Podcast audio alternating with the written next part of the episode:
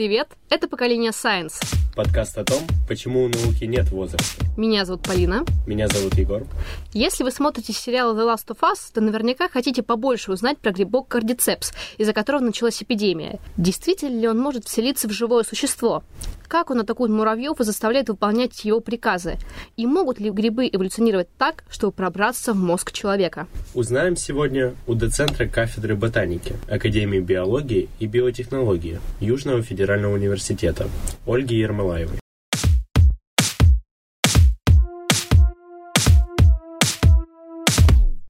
Ольга Юрьевна, здравствуйте. Добрый день.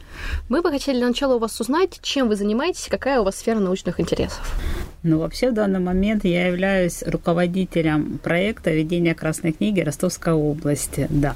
И мы вот готовим к изданию третью книгу Ростовской области в плане грибов и растений, то есть второй том. С ума сойти. И много у нас грибов Красной книги и растений. Ну, растений вообще всего объектов 273 вида, из которых там порядка 30 грибов. Наверное, начнем с большой подводки про сюжет э, сериала игры The Last of Us. Все крутится вокруг истории эпидемии, где грибок краски кардицепс начинает распространяться по миру, и захват начинается такая апокалиптическая эра. И все крутится вокруг истории маленькой девочки, которую спасает мужчина, ей не родственник, насколько я помню, и весь сюжет крутится вокруг них, как они путешествуют, как они спасаются, как они пытаются спасти себя в первую очередь, и мир было бы тоже неплохо. Всем очень интересно, особенно в условиях огромного количества эпидемий, которые почему-то в последнее время происходит. Насколько опасен этот грибок, мы с вами, собственно, к этому вопросу и подойдем. Давайте начнем с первого вопроса. Как много в мире существует грибов, вообще способных паразитировать на человеке, животном, чем угодно? Ну, вообще на данный момент считается, что существует примерно тысяча видов грибов, которые способны паразитировать на животных и человеке. Из них примерно 100 видов являются патогенными для человека. Соответственно, какие здесь могут быть варианты заболевания? Это могут быть просто микозы, то есть инфекционные заболевания, которые вызваны грибками-паразитами.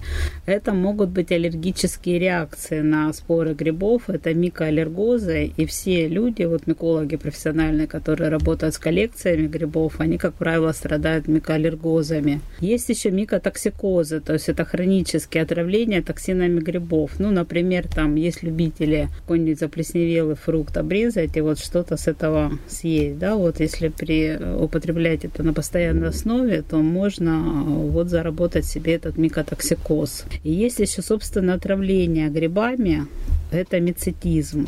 Отравление грибами, как правило, довольно серьезные такие проблемы. Они могут быть летальны, можно попасть в больницу и очень долго от этого избавляться.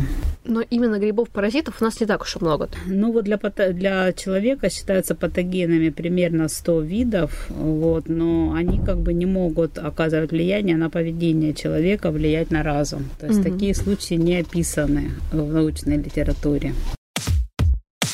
И тогда что такое кардицепс и где он обитает?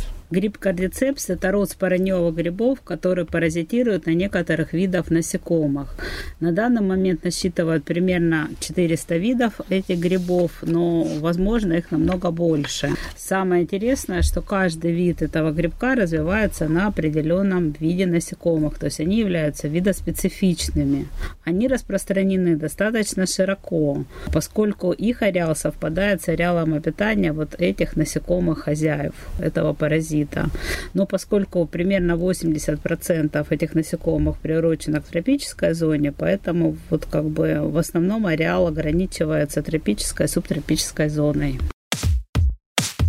А кого в основном атакует этот гриб и как это вообще происходит? Этот гриб атакует только насекомых, причем это могут быть разные насекомые, это могут быть и муравьи, и гусеницы и так далее. Ну, как я уже говорила, каждый вид кардицепса специфичен для определенного вида насекомого.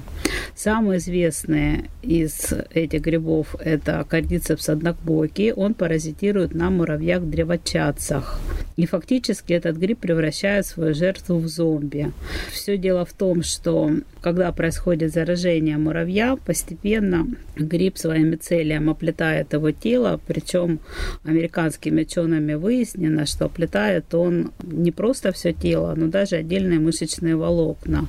Но в мозг не заходит, хотя он как бы э, находится вот в голове, в том числе и в голове этого муравья, но именно в мозг не заходит. И получается, что гриб управляет поведением муравья, воздействуя определенными вот веществами, определенными токсинами. А примерно через 2-3 недели после попадания в организм муравья гриб заставляет его покинуть гнездо и как бы найти какое-то местечко, которое подходит наилучшим образом для развития самого грибка. А муравей покидает свой муравейник, ищет какую-то травинку, возможно, даже это какая-то одиноко стоящая травинка, взбирается на нее и как бы смыкает свои челюсти вокруг стебелька этой травинки. И, соответственно, он никуда не двигается, он не пьет, не ест, постепенно умирает, а впоследствии из его головы прорастают плодовые тела гриба и происходит выброс спор. То есть вот это все примерно длится 2-3 недели. Самое интересное, что муравьи способны чувствовать э, своего собрата, который заражен этим грибком. Они его пытаются тащить от муравейника как можно дальше, чтобы не произошло заражение, собственно, всего гнезда. Ума да. Прям сюжеты фантастических фильмов в реальной жизни. Интересно, сколько природа хранит. Ну, не просто фантастических, историй. а определенного фантастического да, да, фильма, да. если можно так сказать. Не удивлен, что авторы The Last of Us взяли такой сюжет. Удивительно, что раньше до этого не. Да, да, да. да. Как кардицепс с помощью поведения муравья может распространяться еще больше? Что там основной механизм действия какой? То есть этот мицелий развивается, в процессе развития он выделяет какие-то токсические вещества, которые воздействуют на э, передачу запаха и ну, как бы на передачу этих нейромедиаторов, возможно, на, на химию этих нейромедиаторов. И, соответственно, этот муравей начинает вести себя неадекватно. То есть он может убить свою самку, он может уйти из гнезда. И, и когда происходит происходит смыкание этих челюстей, то есть э, он уже их раздвинуть не может, он не может просто э, там, допустим, куда-то отойти, то есть он погибает на этой травинке, и впоследствии, да, вот из его головы прорастают э, плодовые тела грибка, и происходит раз, разброс спор. Причем он не просто абы какую травинку выбирает, а ту, в которой находится в тех климатических условиях, то есть на той стороне свет света там при определенной влажности и температуре, которая подходит наилучшим образом для развития грибка. Это из-за химических да, процессов происходит? Ну, ну да, вот, да. Это уже даже не фантастический фильм, а скорее хоррор какой-то. Да, Убить самку, сбежать из гнезда, ужас какой-то. А вот вы упомянули по поводу нейромедиаторов. А что это вообще такое? Как они способствуют выполнять приказы гриба? Вообще нейромедиатор – это, в принципе, безобидные вещества, это биологически активные вещества, и главная их функция – это передавать сигналы от нервных клеток. То есть посредством нейромедиаторов нервные клетки общаются друг с другом. Ну, то есть э, и наши с вами нервные клетки таким образом общаются. То есть э, грибок, условно говоря, может повлиять на их выделение, на химический состав? На, на химический, скорее всего, да, на химический состав этих нейромедиаторов, и муравей начинает себя вести неадекватно, не так, как он ну, должен себя вести. То есть, как бы сигнал останавливается, да, получается? Ну, или даже, возможно, сигналы появляются на в те моменты, когда это по-хорошему не нужно. То есть, условно, там, муравейный дофамин, если он у них существует, или какой-то его аналог, вырабатывается на какие-то моменты неадекватных поведений и неадекватных ситуаций у муравья получается такое поведение. Гриб как наркотики для Да, да, да. да. Или алкоголь ну, тоже Я, вполне. например, читала, что вот это таксоплазма, но таксоплазма это не грипп, а внутриклеточный паразит, он тоже влияет э, на химию внутри вот зараженного человека, и они перестают чувствовать опасность. Там была проведена статистика между дорожно-транспортными происшествиями, такими, которые вот были э, ну, как бы не просто случайно, да, как бы сделаны, а именно, ну, на опасной такой грани. И они все совпали со стопроцентной вероятностью вот с заражением токсоплазмой. Ух ты. Ничего себе. маленьких существ, угу. все как у людей. Китае, насколько мы знаем, кардицепсы специально выращивают в теплицах. Но зачем? Какие у него для человека могут быть полезные свойства? Значит, считается, что кардицепс абсолютно безопасен для человека. То есть опасность он представляет только для определенных видов насекомых. А для человека, наоборот, он очень-очень полезен. И это не просто как бы народная медицина, а это настоящие. Уже существует масса вот опубликованных трудов, в которых описаны полезные свойства этого гриба. Это укрепление иммунитета, это хороший седативный эффект, то есть успокаивающий эффект. Это как бы средство при помощи при лечении болезни Асгельмера, это помощь в лечении рака э, и так далее. То есть эти все э, свойства полезные задокументированы. И, как я уже говорила, самое главное это то, что он укрепляет иммунитет. То есть он как бы помогает человеку справляться с другими заболеваниями. Но проблема заключается в том, что в природе он все-таки редок, и он очень небольших размеров. То есть собрать его в таких как бы технологических масштабах очень сложно, а вырастить пока таких процедур не описано. То есть его пока не научились выращивать в искусственной среде, поскольку поэтому все препараты вот с участием этого кардицепса, они довольно дорогие. Получается, мы немножко вам соврали, задав вопрос про то, что выращивают в теплицах, то есть его там где-то собирают. Возможно, есть какие-то э, небольшие частные лаборатории, в которых его пытаются вырастить, но так, чтобы это было именно в таких мировых масштабах, насколько я знаю, нет. И, соответственно, поэтому все препараты на основе кардицепса, они довольно дорогие. И здесь вот уже маркетологи хитрят, то есть выпускают какие-то БАДы, которые тоже, в общем-то, довольно дорого стоят, но кардицепса добавляют там в следовых количествах, то есть совсем немного, и в таких дозах он не может оказать терапевтического действия. Ну, я думаю, тут как бы все дело в технологии, наверняка научатся его выращивать и либо синтезировать вещества, которые вот э, сходны с тем, которые содержатся в самом этом грибке. Ведь кардицепс не может жить при температуре 36,6. В таком случае он не может, получается, и поразить человека. То есть нам врут создатели Last сериалов. Да. Да? Ну, да, э, совершенно верно. Кардицепс совершенно безопасен для человека. Он опасен только для насекомых. И то, как бы каждый вид кардицепса опасен для определенного вида насекомых. То есть они видоспецифичны. Ну, нам бояться нечего. Хотя бы этого можем не бояться. Хотя бы одну эпидемию точно избежим. А, но тогда возникает вопрос, а какие грибы или какие-то другие паразиты могут менять поведение человека? Ну, мне приходит на ум только вот таксоплазма. Таксоплазмоз – это одно из самых распространенных заболеваний по данным э, Всемирной организации здравоохранения. Поражены более полутора миллиона, миллиардов человек во всем мире. И для многих людей это заболевание происходит бессимптомно а угрожают только беременным женщинам и лицам со сниженным иммунитетом. Это внутриклеточный облигатный паразит, и у него довольно сложный жизненный цикл со сменой хозяев. То есть у него есть промежуточные хозяева, которыми являются, как правило, какие-то мелкие э, грызуны, мелкие млекопитающие, в том числе может быть и человек в качестве промежуточного хозяина. И э, Соответственно, постоянным основным хозяином являются все представители семейства кошачьих. Попадая в промежуточного хозяина, в мышь, э, этот э, паразит полностью манипулирует его поведением и меняет его поведение.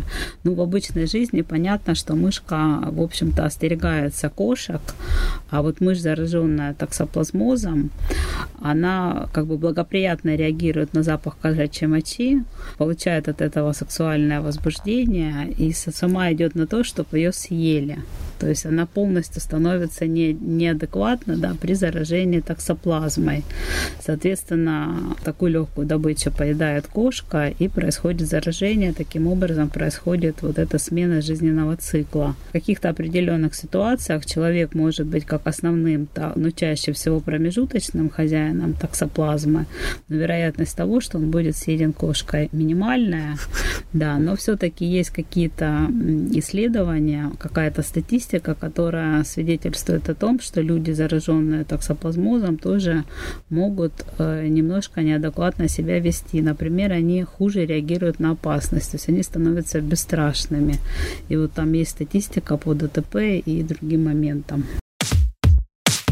может быть, вот эта токсоплазма, она может как-то влиять на любовь человека к котам? То есть, ну, если у мыши работает, я думаю, что, конечно, не в таком масштабе, но мало ли. Ну, кстати, это интересный вопрос. Вы знаете, что есть такие женщины, как правило, которые называются кошатницами, да, которые вот собирают там не просто двух-трех котов вокруг себя, а там их может быть там и 50, и 100 котов, и они живут в таких антисанитарных условиях, и, как правило, ну, такие вот уже социальные люди. И вот тоже была проведена статистика, а, ну я, по крайней мере, об этом читала и слышала, где оказалось, что они все были заражены токсоплазмозом. Поэтому связывают вот эту вот их бешеную любовь к котикам именно с заражением токсоплазмы. То есть они ведут себя тоже неадекватно. Ну и на самом деле в мире столько интересных грибов. И какие еще есть поразительные виды? Ну, в нашей Ростовской области есть, конечно, масса грибов. Всего известно там больше полутора тысяч э, макромицетов, то есть тех грибов, которые мы видим невооруженным глазом, и часть из них является съедобными, а часть из них, безусловно, является ядовитыми грибами. Ну вот и некоторые из этих ядовитых грибов, они э, могут содержать вещества, которые также влияют на сознание человека в какой-то степени, то есть являются галлюциногенными такая статистика есть. А вообще еще из удивительных есть такой гриб физариум многоглавый, который э, считается, что обладает интеллектом. То есть был проведен такой опыт, когда сделали небольшой лабиринт и на вход и выход положили либо кусочки сахара, либо измельченные овсяные хлопья. И через какое-то время Значит, этот слезевик э, полностью окутал э, вот своими как бы тяжами весь этот лабиринт. Но впоследствии, э, значит, исчезли, засохли, высохли вот те участки, которые не были оптимальным ходом, да, то есть, получается, остались только те участки мицелия, которые были кратчайшим путем к выходу из этого лабиринта. И впоследствии такой опыт был повторен в Японии. Там взяли квадрат примерно 17 на 17 сантиметров и наложили на карту центра Японии, то есть, э, по-моему, на центр э, Токио. И, соответственно, вот во все крупные города, которые входили в эту агломерацию, там положили по кусочку э, вот этих вот измельченных овсяных хлопьев и как бы заразили это все этим грибком, ну, то есть этим миксомицетом. И, соответственно, он постепенно как бы расползся по этой карте, но впоследствии впоследствии а, остались только крупные тяжи, которые были кратчайшей дорогой вот между этими вот получается кружочками, которые были на пересечении городов. И потом, когда эти две карты совместили, оказалось, что вот транспортная сеть этого города полностью совпала вот э, с мицелием этого гриба. Ничего себе. Грибы просто лучшие логисты да. в мире. И вот мы с вами немножко поговорили про грибы в Ростовской области, и у нас есть вопрос, а, как обычный смертный или, возможно, тоже студент может помочь вам поискать такие интересные виды, не обязательно грибов, то есть это может быть растения, животные, то есть у вас есть какие-нибудь практики или наблюдения или что-то в этом роде? Ну, в свое время я обращалась к грибному сообществу Ростовской области с просьбой фотографировать и снимать координаты тех грибов, которые внесены в Красную книгу Ростовской области. Значит, в чем проблема? Мы обычно выезжаем в экспедиции, ну, как бы в наиболее благоприятное для нас время. То есть у нас должно быть сухо, чтобы мы смогли проехать, да, и описать наши растения. А для грибов нужна совершенно другая климатическая картинка. Они любят влажное время. Вот. И, соответственно, мы часто пропускаем спороношение грибов, не можем их фиксировать. То есть мы их просто не наблюдаем. Поэтому, да, у меня был такой запрос э, к людям, грибникам, к любителям, к студентам. Но, к сожалению, это все было воспринято резко отрицательно. Вот. Свои грибные места грибники не сдают, то есть никаких mm-hmm. координат, да, ни в коем случае мне не присылали, даже если речь шла о каких-то несъедобных видах. То есть как бы здесь была нулевая ответная реакция, поэтому я это делать больше не стала. Как ужас, очень обидно. В общем, еще поле не пахано, как говорится. Да. да, но на самом деле я видела, что в некоторых классных, красных книгах вот сзади помещают такой бланк, э, где можно там либо на телефон снять координату, записать там ну, какие-то данные о каком-то растительном либо грибном объекте и выслать вот э, на адрес, например, там Министерства природы, природных ресурсов, да, и вот в некоторых регионах это работает. У нас пока нет. Я думаю, наши слушатели, если знают какую-нибудь информацию, направят вам в Академию биологии. Ну и не только грибы, то есть у нас есть и некоторые интересные мхи, которые, ну вот, например, мох фантиналис противопожарный, он у нас на территории области не находился более 100 лет. То есть он был известен только по публикациям там, начала 20 века. И был, была указана в свое время только одна точка, которая находилась на территории Аксайского района. Понятно, что этот район очень близко прилегает к Ростову, он весь полностью застроен. Мы даже не смогли по картам найти вот это место, которое описывались, то есть так называемая Змеевская балка обводненная. Но в то же время я нашла вместе со своими сотрудниками две точки. Одна в Красносулинском районе, а другая в Донецком районе, вот где уже мы подтвердили местонахождение этого мха редкого. То есть вот у нас была категория 0, вероятно, исчезнувшая территории Ростовской области. Теперь мы будем э, давать ему другую категорию редкости, то есть мы подтвердили его местонахождение. Благодарим вас, Ольга Юрьевна, за такой Я потрясающий рассказ. Вам. А, и желаем нашим, нашим слушателям а, уметь прокладывать хорошие дороги, быть поосторожней с кошками и поступать в Академию биологии и биотехнологии, потому что у вас очень интересно.